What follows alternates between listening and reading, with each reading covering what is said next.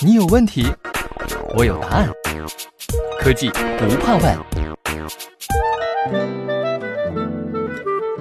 Hello，西门子调频幺八四七的听众朋友们，大家好。希望此刻的你身体健康，心情舒畅。宅在家里，别忘了多吃水果和蔬菜。我们大家都去买过菜，但相信我们这一代很少有人种过菜。在数字化时代的今天，其实种菜也可以很有趣。今天主播和大家聊一个轻松的话题：在西门子用数字化技术种菜是一种怎样的体验？在德国慕尼黑西门子大楼下。有一块神秘的蔬菜基地，这里长着萝卜、莴苣和其他各种各样的蔬菜。炙热且微微发红的 LED 灯光代替了阳光，也因此，人们在进入菜园时需佩戴墨镜。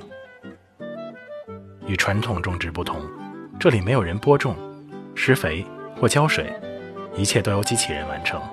例如，机器人会使用真空吸液管收集种子。并将它们以均匀的间隔播种在一片新的菜地里，然后它会移动到另一个位置去灌溉幼苗，每株幼苗都能获得几滴灌溉，完美符合它自己的生长需求。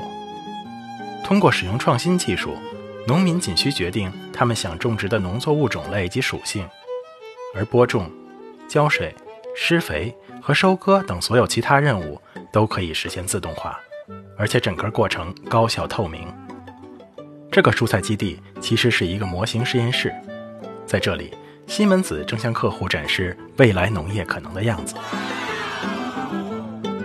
机器人能够分析湿度或泥土营养含量等实际耕种条件，测量结果将与植物专家的建议进行比对。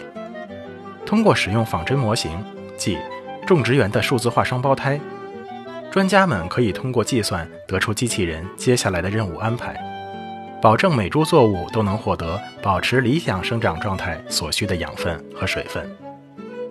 整个计算过程将使用种植园的数字化双胞胎、各种算法及专家知识，所有相关数据信息都会被储存在云端，方便人们分享和重复使用。针对不同的种植园或农业区域，只需使用不同的数字化双胞胎即可。除此之外，所有流程都完全相同。以室外种植区为例，可以通过在数字化双胞胎里设置额外的传感器来反映自然降水量。如今，世界人口持续增长，食品产业面临与日俱增的挑战。据预测，到2050年，世界人口可能多达100亿。到那时，大家要吃什么呢？这不仅是可耕种土地不足的问题，水资源也会越发紧缺。在传统灌溉模式下，大部分水分其实并没有被农作物吸收，而是自然蒸发掉了。通过单独照料每株农作物，并根据它们的理想生长状态精确提供养分，人们可以节约大量水资源。在工业化程度较高的国家，食品产业则面临不同的挑战。人们通常并不担忧基本食品供应，而是对食品信息的透明度有更高的要求。想要知道这些食物在哪里种植，又是如何被加工的。同时，他们还要求在质量等方面得到可靠的承诺，比如食物中是否含有特定的过敏原等。通过持续收集数据，可以得到对作物属性的精确描述，满足消费者对信息透明的要求。特别是对于室内种植，有了人工光照和灌溉，可以进一步对作物的属性进行精确控制。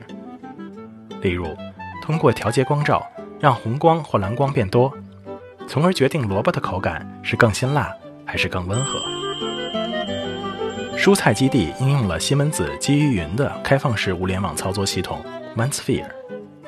MindSphere 可以收集和分析设备数据，辅助决策。例如，如果水泵的运行与智能电网中的数据同步，专家就可以在灌溉过程中仅使用由可再生能源产生的电力；又或者，农业机械可以被多个农场灵活共享。当然，这套方法还可以用于肉类和乳制品等其他食品类型。未来会有越来越多的应用场景。听到这里，你是否已经心动？等慕尼黑的蔬菜长到可以采摘，欢迎大家一起享用。